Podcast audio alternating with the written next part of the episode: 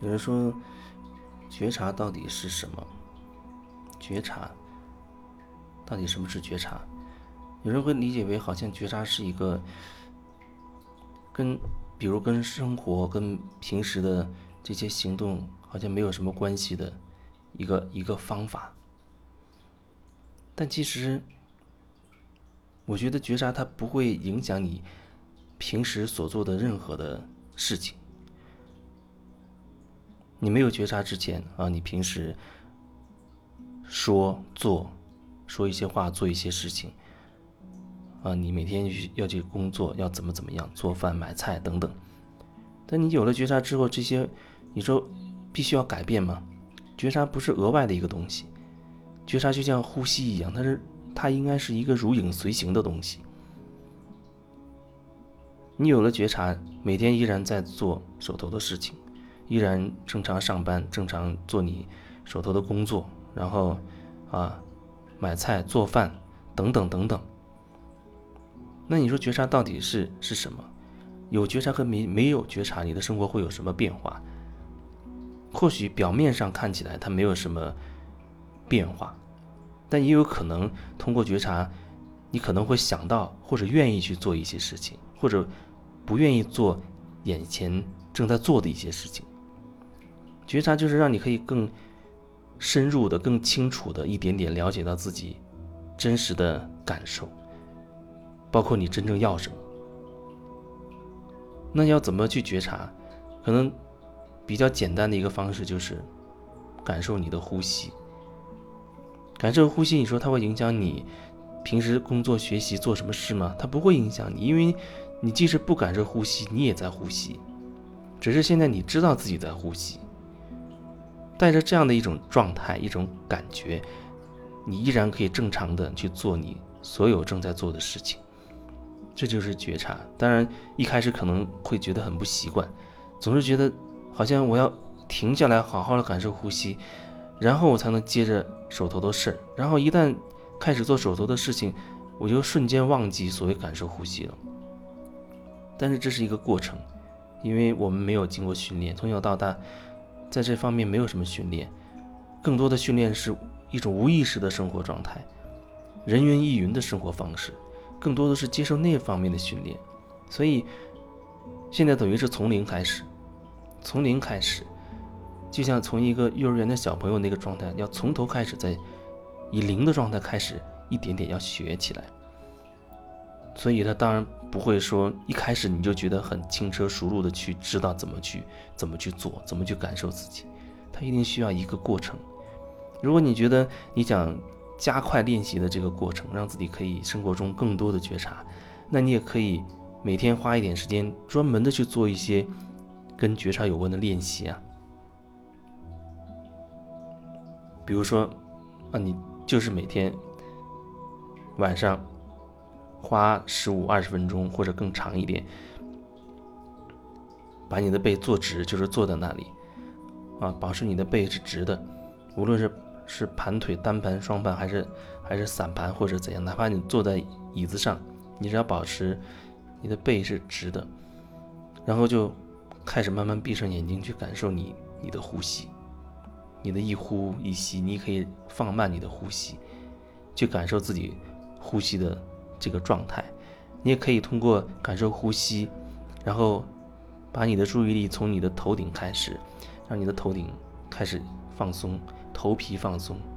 你的额头开始放松，眉毛开始放松，眼睛、眼球、眼睛周围的肌肉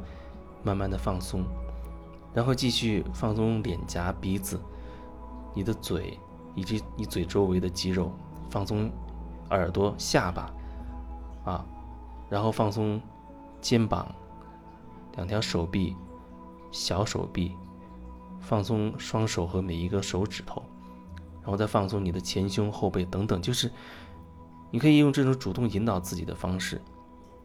感受自己身体一个部分一个部分，从头到脚一点点的让自己身体可以松下来。这也是在练习觉察的一个一个方法。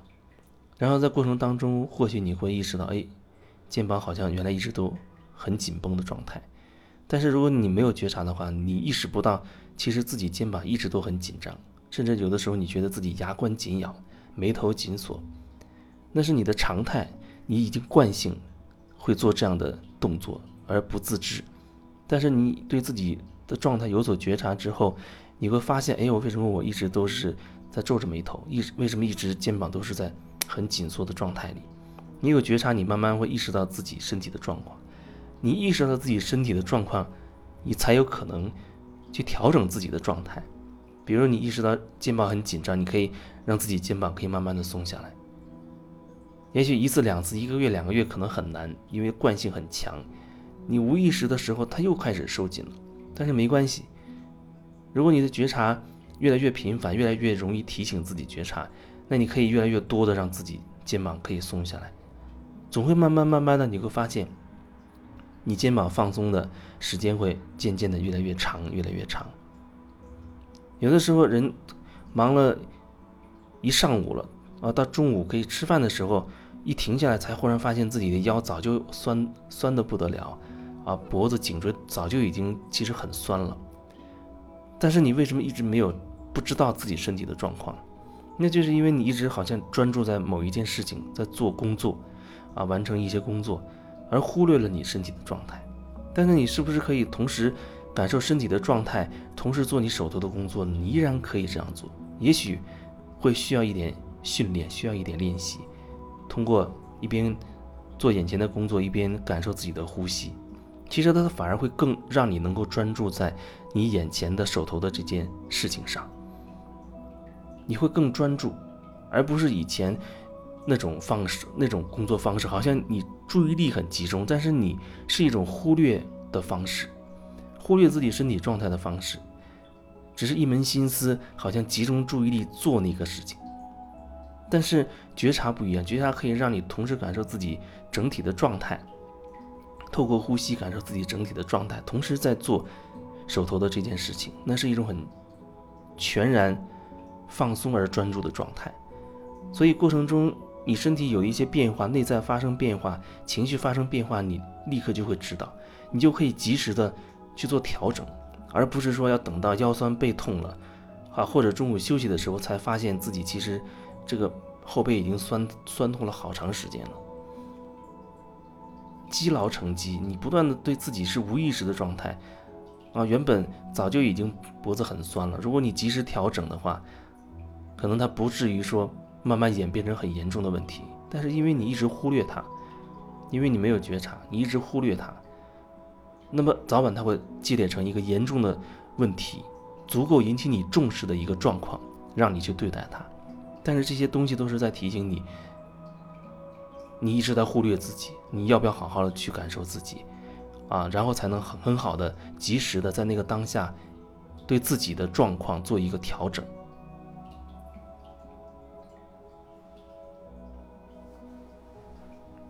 所以觉察它不是额外的一个东西，但是有的人他会理解为，我哪有时间觉察？我平时这么忙，这就好像说你平时很忙，然后你就不需要呼吸的呼吸了一样。其实你不管再忙，事情再多，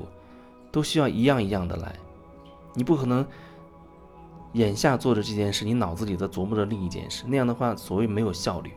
而且很可能手头这件事也不容易把它做到。极致，但是你如果很能够让自己可以很放松的状态下去做这件事，那反而会让自己可以所谓的更有效率，会更有效率。而且无论你有没有觉察，其实你在做任何一件事的时候，你的同步还是在呼吸。现在无非是让你可以意识到自己啊一边呼吸一边正专注在手头的这件事情上，这样的话让你。可以及时调整自己，又可以很专注、很全然的去高效率的去做你眼前的事情，甚至过程中你会发现，哦，原来一直在做的这件事情，其实自己并不喜欢。这样你慢慢可以探索到自己究竟要什么，哦，我究竟真正喜欢什么，或者我发现了我不喜欢什么，你又可以对自己的真心喜好做一个调整。不然有时候问一些人，可能。很多时候的人都不知道自己到底要什么，头脑会觉得，哦，我要房要车要钱，啊，要美好的关系。但是深入再去感受，你会发现，既然你要那些东西，可是你实际上做的好像跟那个那个东西甚至是背道而驰的。你要关系，你美好的关系，可是你却没有时间陪你的家人。你要赚钱，可是你做的这件事情你根本不喜欢，你很痛苦。你用你的痛苦去赚的那个钱，那你花钱的时候可能也会很痛苦。然后有很多很多互相矛盾的状态，你慢慢会发现，你一旦意识到自己的这个状态，那么就意味着你多了一个选择啊，你可能慢慢的就会越来越愿意选择去做一些符合自己内心真正感受的、自己又真心喜欢的事情。